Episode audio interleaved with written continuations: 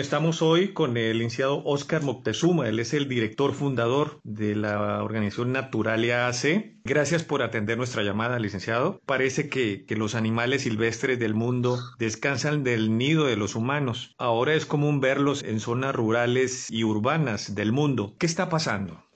Condiciones normales, digamos, los animales se mueven mucho y todo el tiempo. Se mueven para buscar alimento, agua, para establecerse en nuevos territorios, para buscar refugio. Es una, digamos, un comportamiento natural, pero a lo largo de tantos miles de años de convivencia con la especie humana, han identificado perfectamente que hay amenazas o en, en, en las ciudades o en la infraestructura de los humanos y de manera normal siempre nos han evitado y evitan nuestras ciudades, nuestras pues zonas urbanas, todo lo que implique un riesgo para ellos. Pero también se han dado cuenta de que llevamos ya muchas semanas guardados y que nuestra actividad habitual disminuyó bastante. Y también se han dado cuenta de que pues en las ciudades hay fuentes de alimento pues muy atractivas para ellos y particularmente en, en ciertas eh, circunstancias como podría ser por ejemplo época de sequía donde en general el alimento escasea en algunas zonas. En las ciudades hay por ejemplo para los animales que se alimentan de plantas pues hay parques y hay y hay árboles verdes y hay alimento para ellos. Lo mismo para muchos otros animales. En los basureros se encuentra una gran cantidad de comida de restos de los humanos. Entonces, eso es lo que ha hecho que se sientan más confiados y empiecen a aparecer en nuestras ciudades, en, en las playas, en lugares donde habitualmente no los veíamos. Y si desapareciera la especie humana repentinamente,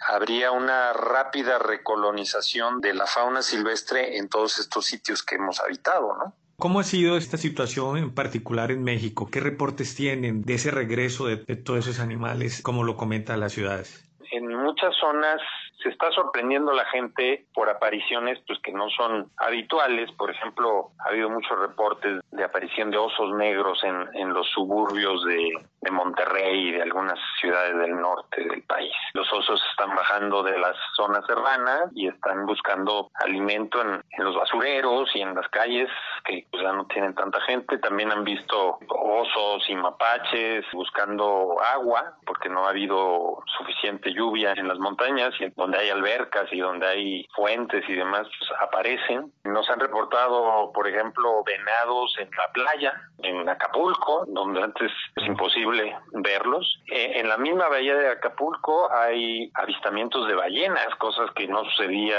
hace muchos años. Toda esta circulación y, ruido permanente de las embarcaciones pues aleja a los animales y sin embargo pues ahora que ya no ha habido tanto de eso empiezan a aparecer rayas, empiezan a aparecer ballenas. Aquí en la Ciudad de México una cosa que han reportado es que estos eh, pequeños parientes de los mapaches que se llaman cacomixles que son nocturnos generalmente, pues ahora están apareciendo en jardines de, de algunas ciudades, de algunas colonias de la ciudad y esto pues extraña a la gente que, que muchas veces ni siquiera los conocían porque son bastante tímidos y se dejan ver poco. También hay gente que reporta que las aves están cantando más temprano. Esto no es cierto. Las aves tienen hábitos crepusculares, o sea, cantan al amanecer y al atardecer, cuando sale, cuando se mete la luz del sol. Lo que está sucediendo es que ahora hay menos ruido en las calles, hay menos vuelos comerciales, hay menos circulación de vehículos, eh, hay menos gente. Hay gente que dice están cantando más temprano, no es que estén cantando más temprano, es que ahora nos damos cuenta de que están cantando y antes no los escuchábamos. Hay reportes de este tipo pues en todo el planeta. Por ejemplo, en, Santiago de Chile han visto pumas en las calles. En la India han aparecido rinocerontes y, y elefantes silvestres en las calles de la India. En Europa, jabalíes en, Madrid, en Barcelona, venados en ciudades alemanas. En fin, es un fenómeno que se está presentando como producto de esta cuarentena en todo el planeta. Y es una señal, pues, de cómo hemos eh, afectado la conducta y la presencia de la fauna silvestre en todo el planeta. Al guardarnos por unos días, pues esta fauna vuelve a aparecer, pero me temo que en cuanto regresemos a nuestros hábitos vamos a volver a ver el regreso de la fauna a los bosques y a sitios fuera de nuestro alcance. Y todo esto, licenciado, manda un mensaje en medio de esta crisis de la misma naturaleza, ¿no? Sí, yo creo que es un mensaje de que tenemos que aprender a convivir con la naturaleza.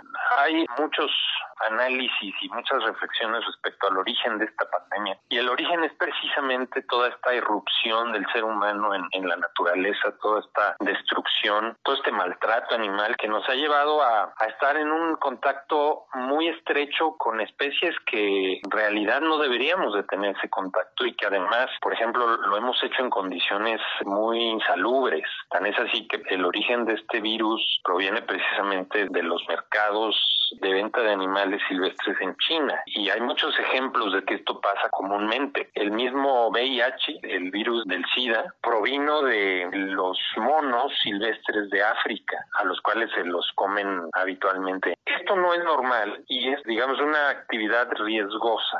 Tenemos que darle un espacio a la naturaleza y, dejar que los procesos evolutivos y procesos naturales continúen en su espacio para evitar problemas como esta pandemia, pero también pues para garantizar los servicios ambientales que, que son indispensables. Hay que decirlo con sinceridad, somos ya demasiados humanos en el planeta, 7.800 personas y aumentando, que todos necesitamos agua, oxígeno, alimento, de vestido, etcétera, y todo proviene de la naturaleza a la que estamos destruyendo continuamente. Este tipo de amenazas, las pandemias se van a seguir multiplicando de no tomarnos en serio la recuperación y protección de la naturaleza.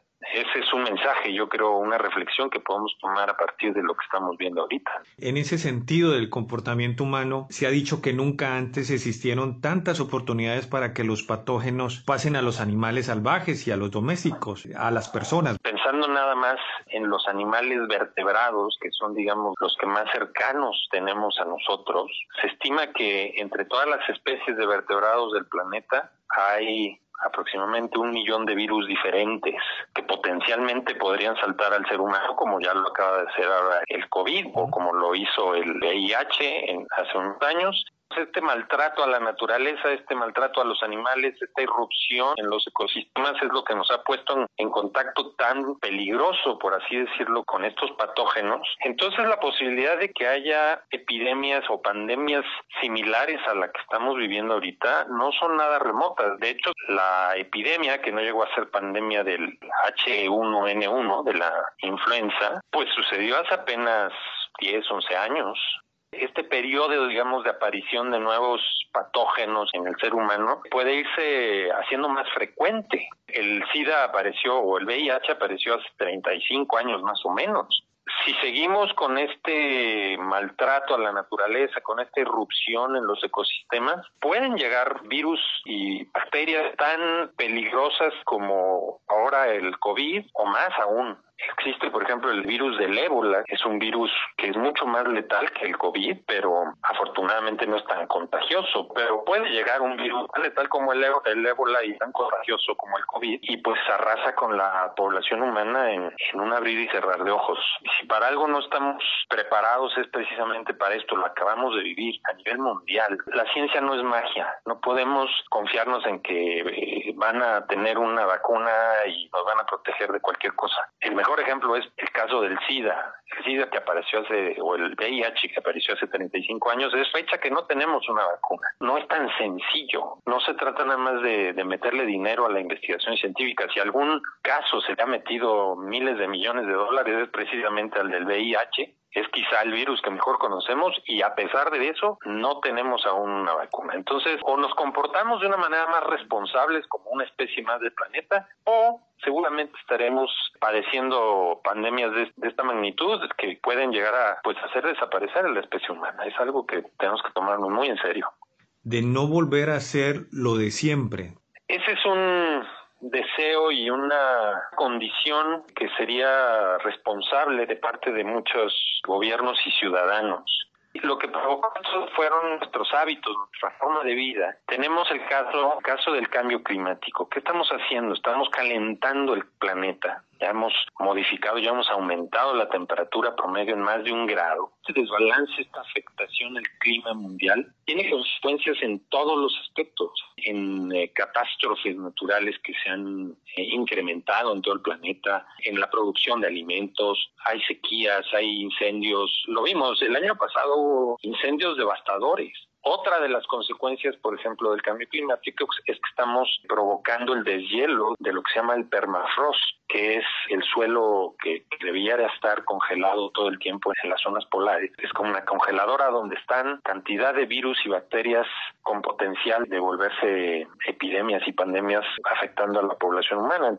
Si volvemos a los mismos hábitos consumistas, destructivos, contaminantes que venían prevaleciendo antes de la pandemia, básicamente estaremos sellando nuestra desaparición, ya sea por el lado del cambio climático, que llega a un punto irreversible donde se convierte en una especie como de ciclo que se alimenta por sí solo, que ya no hay forma de pararlo, o por la aparición de nuevas pandemias, lo cual no es remoto, digamos. Ahí está, el caso lo estamos viviendo. Esto implicaría que la gente cambie hábitos, deje de consumir cosas que no necesita, deje de contaminar. Las naciones deben ir abandonando lo más rápido posible el petróleo y el carbón y tienen que migrar a fuentes limpias de energía, a la eólica, a la solar, a la energía de las mareas, en fin, hay alternativas pero los gobiernos tienen que comprometerse con ellas, ¿no? En el caso de México vemos que pues vamos en sentido contrario, ¿no? Le apostamos al petróleo como si no pasara nada. Realmente eh, hace falta que ojalá esta cuarentena haya servido para eso, una reflexión profunda de la humanidad, de que pues esta podría ser, esta pandemia podría ser la última advertencia del planeta. Y si no la tomamos en serio, pues entonces pagaremos las consecuencias, ¿no?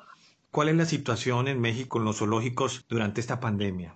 Bueno, normalmente la gente piensa en todas estas cadenas económicas que han sido afectadas, negocios, tiendas, todo tipo de servicios que por motivo de la cuarentena pues están cerrados y están padeciendo. Y se nos olvida el caso de los zoológicos. Hay varios zoológicos, no los que dependen de los gobiernos, pero hay zoológicos privados que dependen precisamente de las visitas. El turismo es el que genera los recursos que necesitan para poder alimentar a los animales, darles tratamientos, en fin, todo el manejo que se necesita. Bueno, todos estos parques privados están en un gran problema. No han tenido visitantes, esta era una época muy importante para ellos de visitantes de ingresos, y tienen todavía ahí a los animales bajo su responsabilidad que tienen que darles de comer y demás. Puedo mencionar el caso de un zoológico que está aquí en las afueras de la Ciudad de México que se llama El Nido, que tiene 1.300 animales, algo así, y no tienen para darles de comer este otro zoológico en el estado de Puebla que se llama African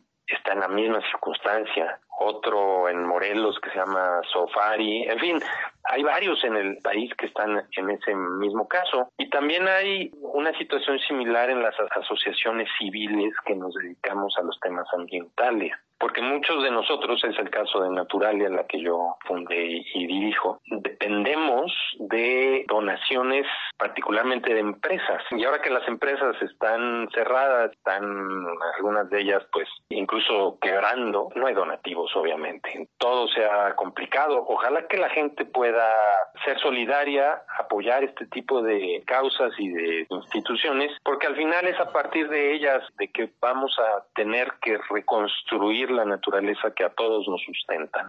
¿Ya tienen reportes, por ejemplo, de, animales muertos en los zoológicos a, a raíz de esta problemática? No, no tenemos cifras.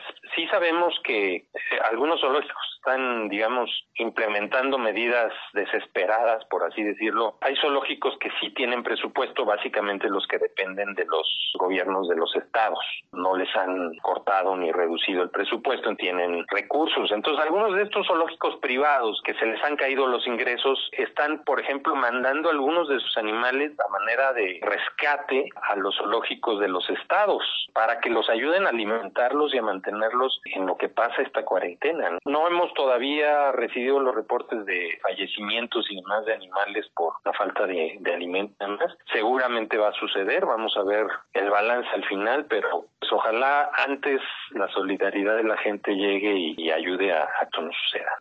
Ojalá que así sea. ¿Están trabajando ya o pronto algún programa, eh, algún proyecto o de alguna manera con el gobierno federal para enfrentar la pandemia desde el sector que ustedes manejan?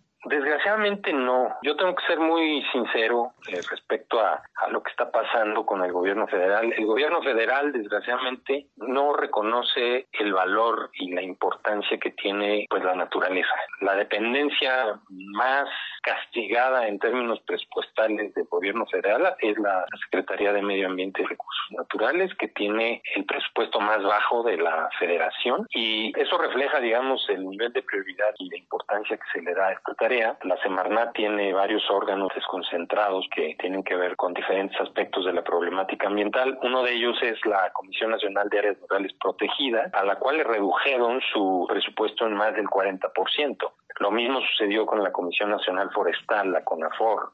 Y estas dos instancias, por ejemplo, la CONAMP, la de áreas protegidas, pues tiene que manejar, vigilar, proteger, resguardar precisamente las zonas silvestres del país.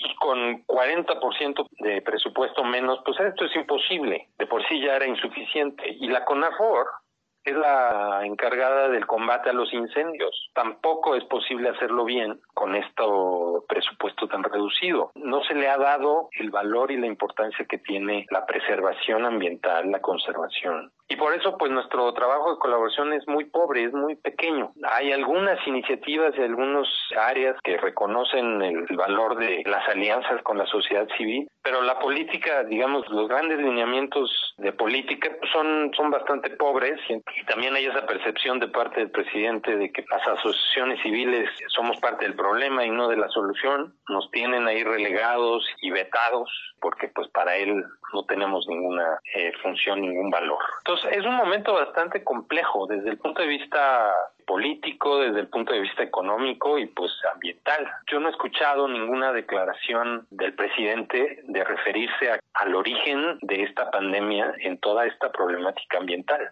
No sé si no lo conoce, no lo comprende o simplemente no le importa, pero realmente es muy grave que el líder de una nación no se dé cuenta de que estamos yendo por un camino equivocado, que es un camino que nos va a llevar a la autodestrucción. Es el momento precisamente de construir una nueva realidad, de cambiar el rumbo, de hacerlo más sustentable, más seguro, y eso pues no parece estar pasando. ¿Cómo la gente, cómo las organizaciones, las instituciones pueden apoyar a Naturalia AC para poder sacar adelante, pues en parte, esta problemática? Dado que es una problemática del sector eh, ONGs, hay una iniciativa a nivel mundial, no solamente en México, porque esta problemática pues la estamos viviendo en todo el mundo. Una iniciativa que se llama Ayuda desde casa. Es una plataforma donde nos hemos inscrito diferentes organizaciones para invitar a los ciudadanos a que nos ayuden a mantenernos, a resistir, a sobrevivir y salir adelante. Y lo que estamos pidiendo es que se hagan pequeños donativos en la medida en que podamos sumar pequeños donativos, pues podemos lograr un apoyo significativo. Si la gente busca en internet ayuda desde casa MX y también en, las redes sociales, o se mete a la, a la página de Naturalia, www.naturalia.com .org.mx. Ahí están las ligas a esta plataforma donde cualquier ciudadano responsable y sensible puede hacer una donación, por pequeña que sea. Todo suma y todo ayuda para que pues juntos logremos resistir. Ojalá que sea mucho público sensible a esta problemática, a esta situación y nos apoyen con pequeños donativos en la medida de sus posibilidades. Tenemos que ayudarnos entre todos y que las personas que nos escuchen, las organizaciones que tengan esta información puedan acercarse y puedan apoyar a Naturalia y a todas las organizaciones que están trabajando por un mejor planeta. El licenciado Oscar Moctezuma, director fundador de Naturalia, le agradecemos mucho su tiempo y la atención de haber recibido nuestra llamada. Al contrario, Bernardo, muchas gracias a ustedes. Esperemos que mucha gente lo siga escuchando y que podamos seguir hablando de esto con todo gusto. Muchas gracias.